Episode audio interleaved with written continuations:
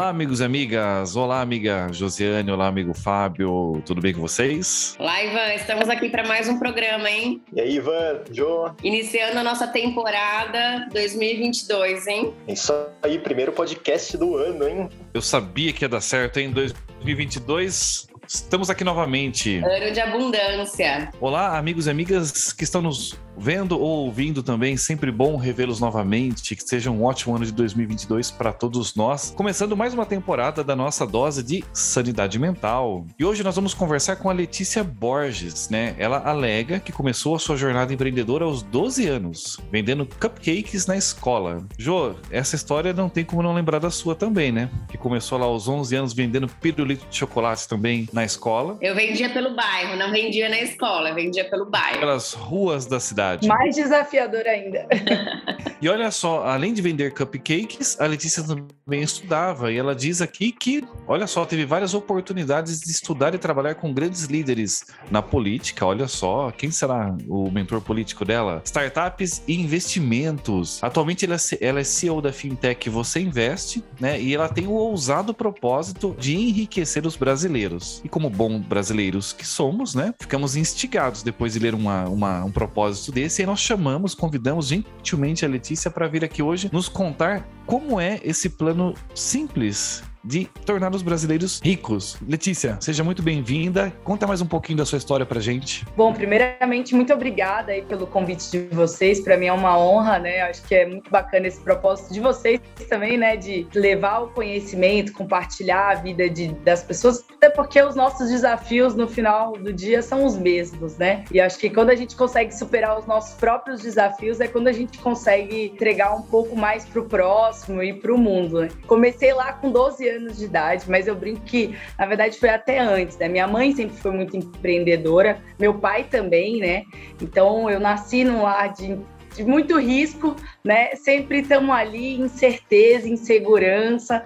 É, eu acho que isso também me ajudou muito, né, a, a, lidar com isso desde muito nova, né? E como que a gente lida com problema, resolvendo problema, né? Se você não tem dinheiro para pagar a escolinha ou a dancinha que você quer participar lá na escola que seja, às vezes um propósito pequeno, o que, que você vai fazer? Vai vender uma rifa, vai vender um bolinho na escola, né? E eu acho que eu sempre tive esse espírito assim. Então, lá com 12 anos eu fui morar em Brasília, eu nasci em Belém, então eu sou paraense, né? Vim lá do norte do, do país, então com uma cultura Oxi. muito diferente. É, exato, uma cultura diferente, gosto de um, um bom tacacá.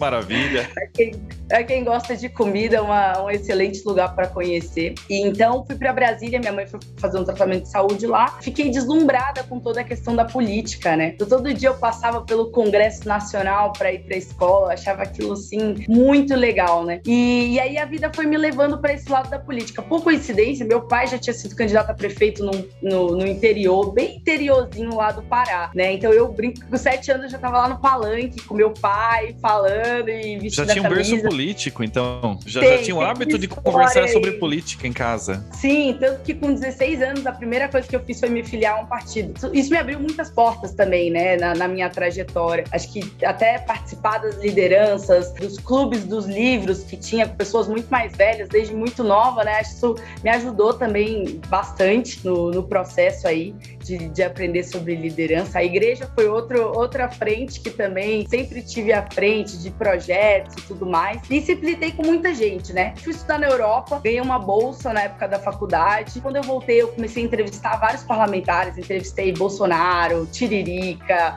todos que vocês puderem imaginar aí da turma que estava no Congresso desde 2016. Eu, eu tive proximidade, né, trabalhando desse Nossa, lado mais jornalístico. interessantíssima. E foi até daí que surgiu a ideia da Feed nessa minha trajetória.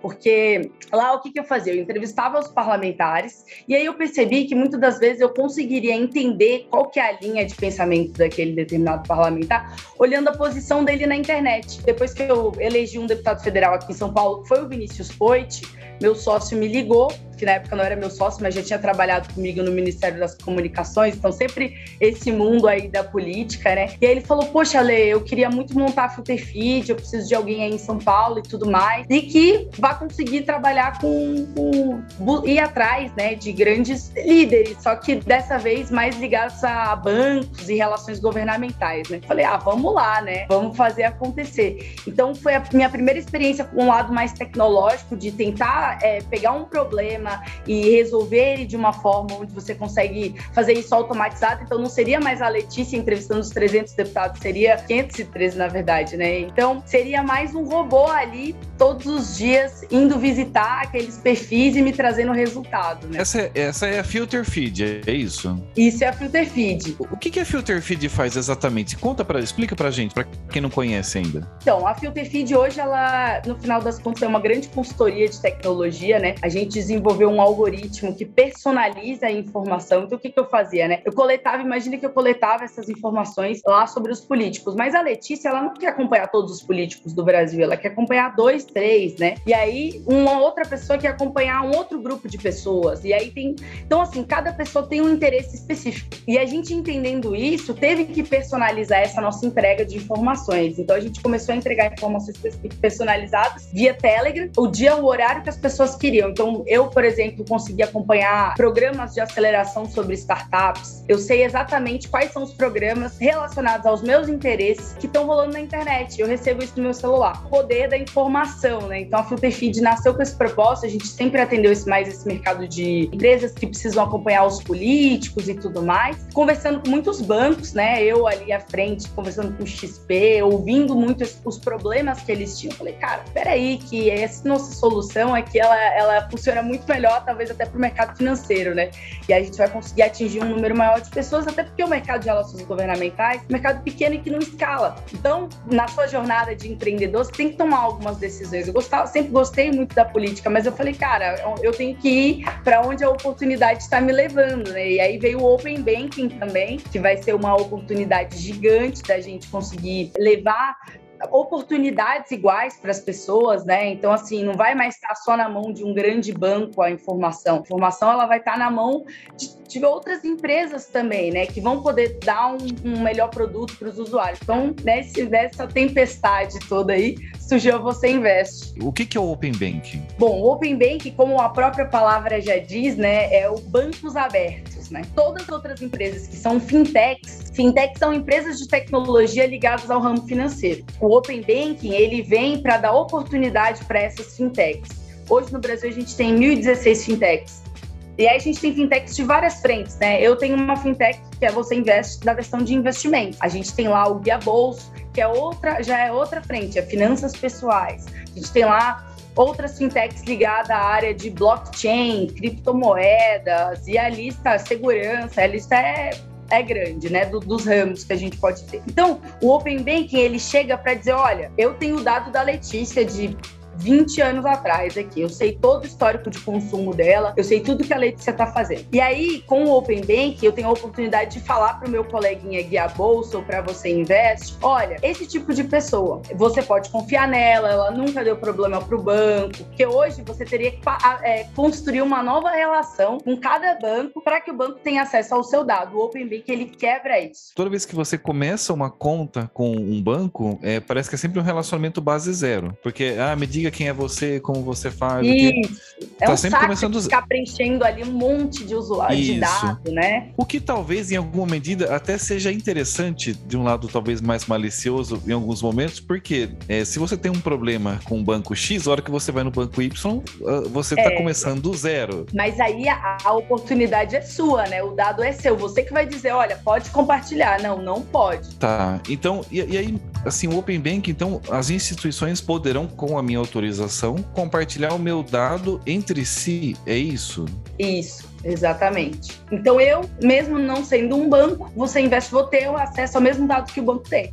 E em que momento as pessoas dão essa autorização? Será que eu já autorizei e não sei? Aí tem suas regras. Você ainda não autorizou porque vai, vai, vai começar agora. Na B3, por exemplo, que é o processo que eu estou acompanhando mais de perto, né? Não posso falar dos outros, que é o OpenBank é um mundo de coisas. São várias APIs liberadas e tudo mais. Cada um tem a sua API. O que é API também, né? É o que fica por detrás de toda a tecnologia. Então, a gente vê o nosso Instagram bonitinho ali, mas por trás tem um monte de códigos, né? Então, esse código que é uma API, né? Para deixar para a galera conseguir entender em termos não, não técnicos, né? Então, esse código, ele pode ser compartilhado. Então, mesmo código que, de repente, o Banco Central tem lá sobre o Pix, outras empresas podem ter. Nos investimentos, que é o mundo que eu estou mais acompanhando, a gente tem a Bolsa de Valores, né? A B3, que é onde as pessoas investem lá o seu, o seu dinheiro, né? Para quem também não, não, não, conhece muito da, da empresa, e, e acompanha todo o processo de ações e tudo mais. E a mesma empresa também, quem precisa declarar imposto de renda porque investe em uma ação, tem esses dados ali concentrados, né? Então, o que, que hoje você investe, né? Tá plugada lá com a B3. Pela oportunidade do Open Banking, a gente vai conseguir pegar os dados da B3 com autorização do usuário, o usuário que usa lá o nosso aplicativo, é, ele vai dar, dar, o ok, então a gente já vai ter, é, saber mais sobre o que, que aquele usuário já, o que, que ele já investe, quais são os assuntos que ele gosta, e a partir disso a gente vai conseguir recomendar informações específicas para ele, sem ele precisar dizer o que, que ele quer e tudo mais. A gente vai puxar ali, olha, ele investe em Petrobras. Então ele vai querer receber notícias sobre o ativo dele, Petrobras. Então é, a gente não só está olhando um Open Bank como o lado do banco em si, né, de vender produtos, mas também de gerar oportunidades, gerar insights para o usuário, trazer mais personalização para cada usuário. Então, isso é o que a gente tem buscado aí, né? Então você investe, faz recomendações, compra de ativos e traz notícias, é isso? Também, exatamente. A gente traz notícias ali em tempo real sobre os ativos. A gente traz também relatórios que sejam do interesse daquele. Por exemplo, você gosta de empresas que pagam dividendos, tá? Uhum. Então, o que o dividendos ali é a parte dos lucros quando você investe numa empresa. Nem todas as empresas pagam, né? Mas, por exemplo, Petrobras é uma empresa que paga dividendos. Banco BMG é outro banco paga. Você tem uma carteira ali de dividendos. A gente vai te entregar um e-book sobre, que fala sobre dividendos, por exemplo. A gente vai te é, recomendar lá um um relatório da própria Suno, né?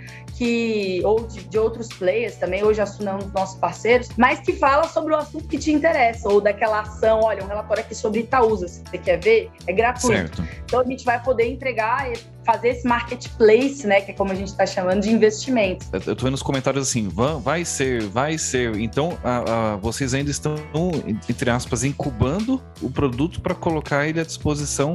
Eu, eu, não consigo, então, ainda o Ivan Jacomassi não consegue assinar, não sei se é por assinatura o serviço, mas eu não consigo comprar ainda, consumir o, o conteúdo da Você Investe, é isso? Já consegue, o conteúdo já, hoje está pronto a gente, claro, estamos no começo da nossa jornada, tem poucos usuários ainda, então todo o feedback, inclusive nessa fase que a gente está, é muito bem-vindo, né? Porque é o que está construindo cada vez ser um produto melhor. Então, um usuário pede para a gente, olha, inclui índice, inclui o risco, a gente está montando toda a caixinha do que, que o, o, nosso usuário quer, que é um marketplace, né? Então a gente precisa ter de várias pontas. A gente hoje já está com a parceria com alguns escritórios também de assessoria de investimentos, né? Então, para aquele público que investe um pouco mais, ter uma uma, assessoria ali também. Então a gente acaba até incubando as leads desses nossos, desses nossos parceiros. Olha, eu, já é a hora que você precisa falar com esse usuário, ele está precisando de atenção e tudo mais. Então tem um pouco disso também na dinâmica do produto hoje. Então tudo que acontece hoje com o produto é ali no Telegram, a gente está em construção de um, um web app, mas a minha grande aposta é o Telegram, porque eu acho que é um aplicativo que você já tem no celular. Uhum. Funciona ali como um robô, você consegue escrever, é, por exemplo, bancos, já vai te aparecer ali bancos, você vai escolher qual que é o seu banco, vai ter todas as informações daquele, daquele banco, quanto que ele paga de dividendo, vai ter quem são as empresas que são sócias do banco, o que, que aquele banco faz. Tudo, tudo isso por dentro do Telegram? Tudo no Telegram. É assim, eu brinco que a gente tem o melhor bot do mundo, que ele, ele entrega muito, assim, com muita facilidade, né? E as pessoas não acreditam, falam, cara, dá até para gerar PDF no Telegram, uma coisa muito legal de fazer. Então, eu não vou precisar baixar um aplicativo do Você Investe, eu vou dialogar diretamente pelo, pelo Telegram com Isso. Que legal. E ele também funciona como se fosse um assessor digital ali para quem quer investir ou não chega a esse ponto? A gente está trabalhando para que seja isso. Inclusive, é, né, legal. por isso que eu falo, feedback do usuário para a gente é tudo, né? Porque como você transforma isso num, realmente num assessor? A gente está nesse caminho. Porque, por exemplo, só de você conseguir mandar uma mensagem lá para ele, dizer, olha,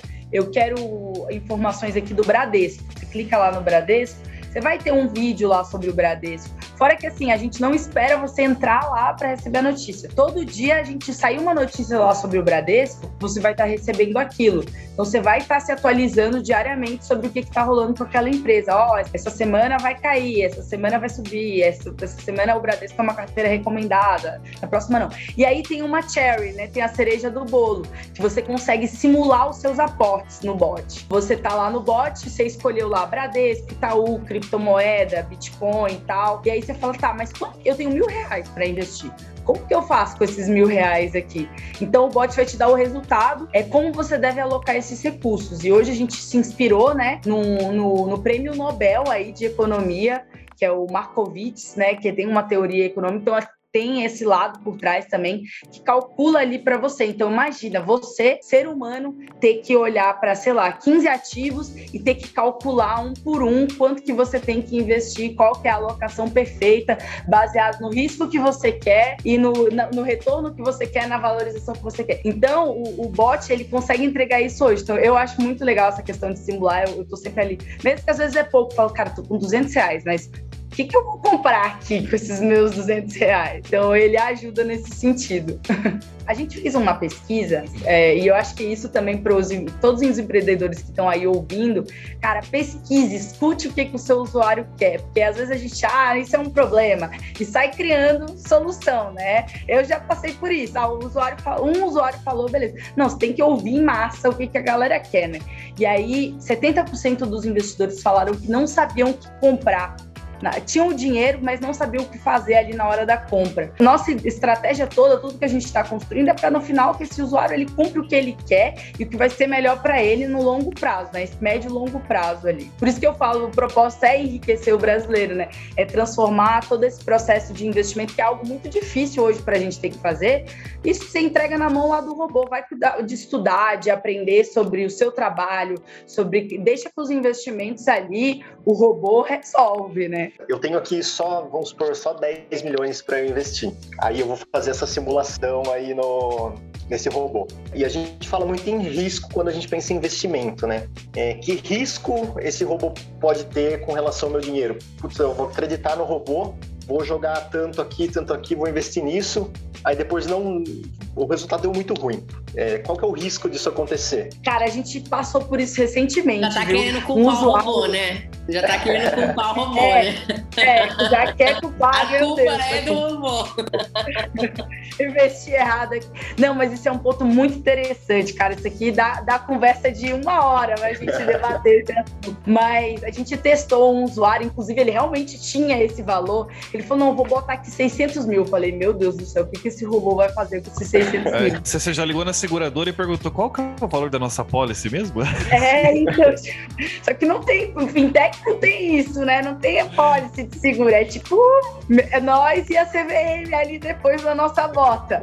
Foi algo que a gente teve que consertar, que teve que ir lá é, conversar com os consultores de investimento, tá? como que a gente resolve isso. E ele colocou, e ele colocou o risco máximo. A gente antes não tinha colocado, na verdade, calculado o risco em si, né? A gente estava calculando só a valorização, dividendos e tudo mais. E aí ele falou, tá, mas isso aqui, se eu investir isso aqui, eu vou perder muito dinheiro aqui e tal. E ele explicou pra gente, né, que era um cara também muito experiente em investimentos. Ele falou, vocês precisam incluir o risco. E aí a gente tenha hoje, você, você inclui lá qual que é o nível de risco que você quer. Se é um risco máximo, médio, alto. E até mesmo com esse risco, a gente colocou algumas proporções. Então, por exemplo, você não pode investir é, muito, mais, muito em criptomoeda. Tem lá um nível de porcentagem máximo que a gente coloca para o usuário. Então, enfim, é esse tipo de proteção que a gente colocou, né? O conceito para que eu trabalhe com a minha carteira completa, isso é importante, né? O, o, a inteligência artificial ali, o bot, ele tem que conhecer a composição da minha carteira, que não adianta eu dizer para ele, olha, eu quero arriscar 10 mil aqui, me dá uma opção. Ele tem que realmente, para que seja bem feito, ele tem que ter essa noção, né? Mas qual que é o seu patrimônio, o valor total? É, por isso que a B3 é tão importante, né? E a gente está aí aguardando ansiosamente para a B3 dar o go ahead, liberar a API para a gente conseguir trazer isso de forma automatizada. Eu digo que assim, a primeira pessoa que você tem que pagar quando você recebe o seu salário é você mesmo. Porque a gente sai pagando as contas e tudo, e aí se sobrar, você acaba pagando alguém, né? Aí eu guardo. E aí nunca sobra, porque você sempre resolve comprar uma coisa extra e tal. Então a primeira pessoa que você tem que pagar é a si mesmo. E aí que seja com 100 reais. Pegar esses 100 reais todos os, todos os meses. Eu demorei muito para aprender isso, esse conceito aí que você trouxe. Que é a regularidade nos aportes, né? É, e aí essa, aí tá bom, comecei, vou começar, vou começar com este processo de pagar, né?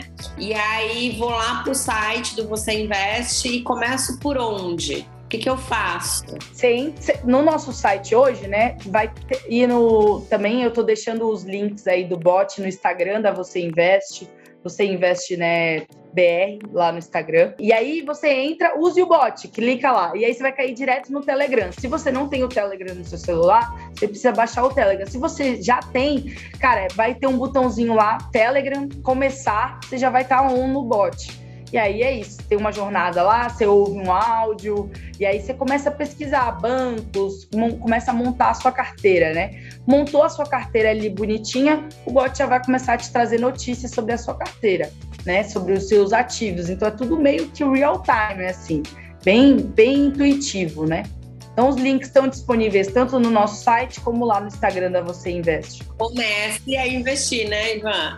Eu comecei com 100 também, viu, gente? Eu comecei com 100 reais, não faz muito tempo, eu comecei a investir no ano passado, né? Pra você ver que o, é muito engraçado isso, que o produto me transformou numa investidora. E eu tinha muita dificuldade também de entender, falar essa sopa de letrinha aqui, que, que é dividendo, gente, mas BDR, o que, que esse povo tá falando? E aí você vai vendo que conforme você vai lendo todo dia aquele negócio, uma hora você, ah, tá, entendi, legal, né? Tem investimento, tem investimento em startup também, meu negócio é um investimento.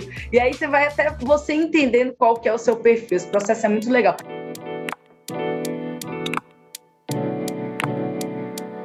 Quando a gente está falando do mercado financeiro, a gente está falando de um mercado que ele é mais masculino do que feminino. Na verdade, nós brasileiros de uma forma geral, mas as mulheres com uma parcela ali, temos uma grande, não sei se a palavra é dificuldade, mas assim, eu tenho contato com muitas mulheres que não se interessam, não sabem, não querem, né, tem mais dificuldade às vezes de olhar para essa questão financeira, até porque é um, é um lado mais racional e nós mulheres somos mais emoção e aí parece que esses dois mundos eles não se conversam. Mas por um outro lado, eu tenho visto cada vez mais mulheres se interessando por isso e começando. E, e assim, se a gente pensar, né, nos brasileiros é, nas donas de casa, nas, que, né, nas mulheres. Na verdade, dona de casa, não sei se a palavra é essa, mas quando eu falo dona de casa, no sentido de a mulher à frente da casa, né? Porque é ela que assume o controle da, da, de tudo ali. Se ela começa a olhar para este processo de investimento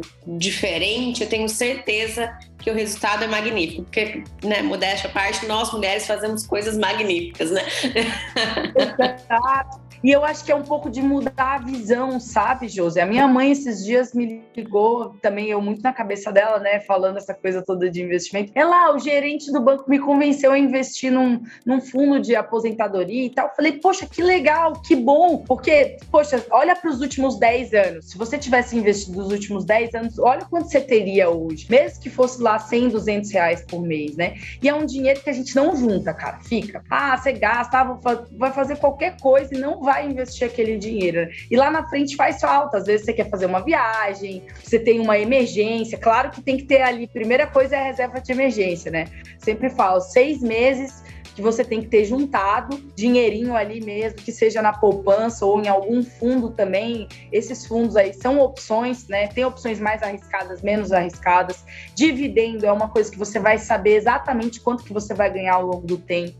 Você fala, bom, quero retornar aqui, vou investir 5 mil reais, eu quero retornar 5 mil reais. Você sabe que com o dividendo você vai retornar esse dinheiro, mas as mulheres precisam saber disso, né? E se a gente não falar isso também aqui num podcast ou numa live, ou, né, essa informação chegar, não vai mudar Eu acho que o desafio da educação financeira, ele, ele é muito forte no, no Brasil, sabe? Educação financeira e eu acho também que talvez até uma certa dose de resiliência e paciência. Porque, veja, o que nós estamos falando aqui, e tem o, o processo clássico de investimento é constância, você entender no que você está aportando, por que você está aportando, aportar constantemente e deixar o tempo trabalhar por você. É como um fazendeiro que planta, ele não vai colher amanhã, né? Isso vai ao longo. É, na verdade, esse é o jogo da vida, né, Ivan? Constância é o jogo da vida. Seja no... É, porque tem que ser uma coisa assim, eu não vou colher amanhã, né? Eu planto, eu rego, eu vou tratando, vou trabalhando e vou gerando frutos. Hoje eu vejo muita propaganda, que é a tentação, acho, né? De, do ganho rápido, né? Há um tempo atrás se vendia muito a questão do não, trade é isso. Não que o trader não possa dar, dar dinheiro, dá, não vou entrar. Eu gosto de polemizar, mas aqui eu não vou polemizar hoje, mas era aquela coisa do compra o curso, compra o curso, é trader, é trader, é trader. Ah, não, eu vou ganhar mil reais por dia fácil, é só entrar lá, ficar acompanhando o cara na live, fazendo operação com ele, vai cair do cavalo. Vai tomar um golpe, isso que você vai tomar. É. Agora eu vejo, tenho visto muita publicidade também, porque eu sou um fã de investimento em criptoativos, adoro, mas tem que saber onde, onde você está pisando. E aí eu vejo muita publicidade de uma casa bem conhecida até dizendo: olha, a próxima oportunidade de ganho de 5 mil por cento é agora. E você fala, nossa, né? E aí o pessoal vai, injeta dinheiro, e é uma coisa muito volátil, muito, muito é, Na verdade, o sonho de todo mundo é dinheiro fácil, né, Ivan? Quem não joga na Mega Sena, né? Quem não acredita que um dia vai ganhar na Mega Sena? E você falou da educação financeira, me, me, ocorreu uma questão, né? Nós não temos educação financeira e eu acho que a educação financeira devia de com, começar nas, na escola, nos pequenos já, né? Ou em casa, né? Ensinando, porque às vezes a gente deixa de, de ensinar para os nossos filhos. A gente vê muito isso, né? Tem até um amigo que tem a Forma Educação, que é uma startup que faz justamente isso. E, e, ele fala isso, né? Porque eles trazem essa questão da educação financeira já para as escolas, muito nas escolas particulares ainda hoje, né? Até chegar na educação pública ainda a gente tem um longo caminho pela frente, infelizmente. Mas é a história também da política, né? Aquela educação básica que faz tanta falta depois quando a gente fica adulto, né? Mas então agora é correr atrás também para os adultos, né? A gente tem que correr atrás também desafio geracional, né? Para você investe porque assim, a gente tá falando de uma coisa de bot, Telegram, legal, galera jovem utilizando. A gente fala muito, né, sobre a importância de você humanizar a tecnologia, mas tem um outro desafio também, eu vou criar o verbo aqui, o tecnologizar a humanidade também. Como é que é a experiência de vocês com pessoas mais seniors? Sabe aquele estigma que a gente tem, né? Ah, a minha avó usando o WhatsApp. Consegue? Consegue. Como é que é o, o você investe para o público que talvez mal tinha o hábito de usar um celular e agora de repente está até falando de investimento. Tem isso aí? Tem o público mais que, que não era tão ligado em tecnologia com vocês? Cara, isso foi engraçado. Eu mandei esses dias pro meu sogro, né? A, o bot. Aí ele falou: ai, mas eu acho muito difícil usar esses negócios tal. E ele investe, né? E aí, então, eu tô nesse processo ainda de tentar, sabe? Coletar esses feedbacks aí de como é que eu uso. Eu acho que tem um pouco uma resistência inicial, mas eu acho que depois que entra, acha tão fácil que vai usando, né?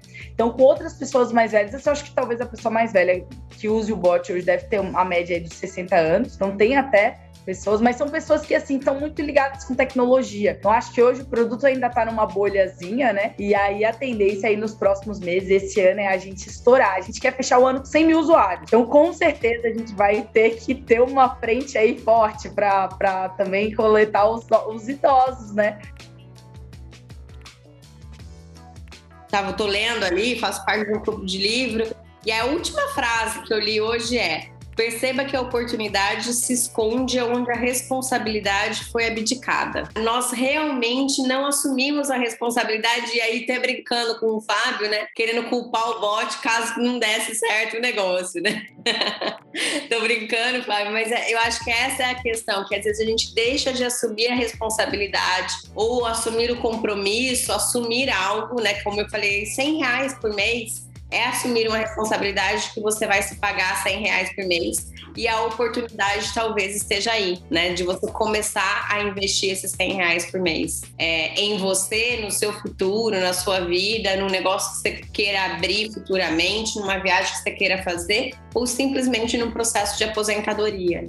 É, eu acho que a educação financeira é uma forma de você fazer as pazes com você mesmo, né? Porque quando eu, eu, penso no Ivan de cinco anos à frente, né? Pô, será que ele vai olhar para trás e vai dizer, Ivan, você devia ter poupado, se você tivesse poupado X reais por mês que dava para ter poupado, que melhoria eu traria para minha própria vida, né? E às vezes a gente não pensa no futuro, a gente olha, ah, mas daqui a cinco anos eu não sei nem se eu vou estar tá vivo. Se há cinco anos atrás você tivesse parado para guardar, você não sabia se ia estar tá vivo, mas hoje você tá, haha, legal. Se você de cinco anos atrás tivesse parado e falar, não, vou guardar X porque porque eu vou viver o hoje, mas eu também vou pensar no, no amanhã. E como que eu olharia para trás hoje e conversaria comigo mesmo, né? Olha, Ivan, legal, você tomou uma bela decisão e aí você me deu um pouco mais de conforto em 2022. Então tá na hora de pensar um pouco para daqui a 5, 7, 10 anos à frente, o Ivan lá de 2030, ele vai olhar e falar: olha, legal, você tomou uma boa decisão e me deu um pouco mais de conforto, que daí vai ser o presente. Não sei se estou meio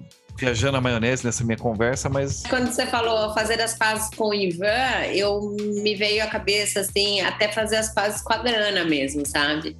Porque fato é que a gente, desde pequeno, começa a. A gente tem algum, algumas crenças, pelo menos assim, é, em casa eu ouvia isso, né? No cuidado, não põe a mão na boca, dinheiro é sujo, não sei o que lá. E, nanana. e à medida que você vai ouvindo essas coisas, você vai entendendo que dinheiro é sujo. Ou quem tem dinheiro talvez seja sujo. Ou o dinheiro compra tudo. Ó, tá vendo, tá vendo aquela pessoa, não sei o que lá, por conta do dinheiro. Ou o dinheiro gerou a briga, ou isso, aquilo. E aí a relação com o dinheiro vai sendo construída, né?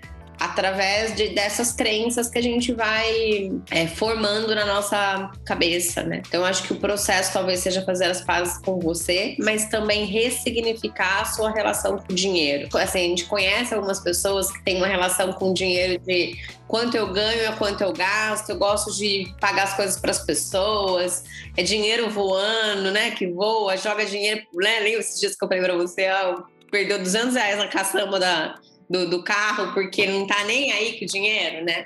E, a, e, o fato é essa relação. Será que não tá nem aí ou é uma relação, é uma crença que se construiu em relação ao dinheiro que precisa ser ressignificado para que o resultado seja diferente? E acreditar também, né, no, no seu trabalho, né, nas suas horas de trabalho que foram dedicadas ali para que aquilo se tornasse dinheiro, né? Nossa, isso, isso foi uma coisa, essa visão foi uma coisa que me, me ajudou muito, assim. Falei, caramba, meu, essa blusa aqui tá, mas esse mês, quanto de fato eu trabalhei para comprar isso aqui? Então você vai, cara, não vou comprar, vou, vou fazer, vou pegar esse dinheiro aqui e vou sair para jantar com as minhas amigas, que é algo que vai me deixar mais feliz. Então, ou não, vou pegar esse dinheiro aqui, vou juntar e lá na frente vou fazer uma viagem para Europa daqui a um ano, que é algo que eu quero muito mais, né? Então você vai também criando esses objetivos e parece que você vê o seu dinheiro render. Senão, que nem você falou, né? Se a gente fica escravo ali de pagar o boleto, de não fazer o que a gente quer e agradar pessoas que a gente nem queria agradar, né?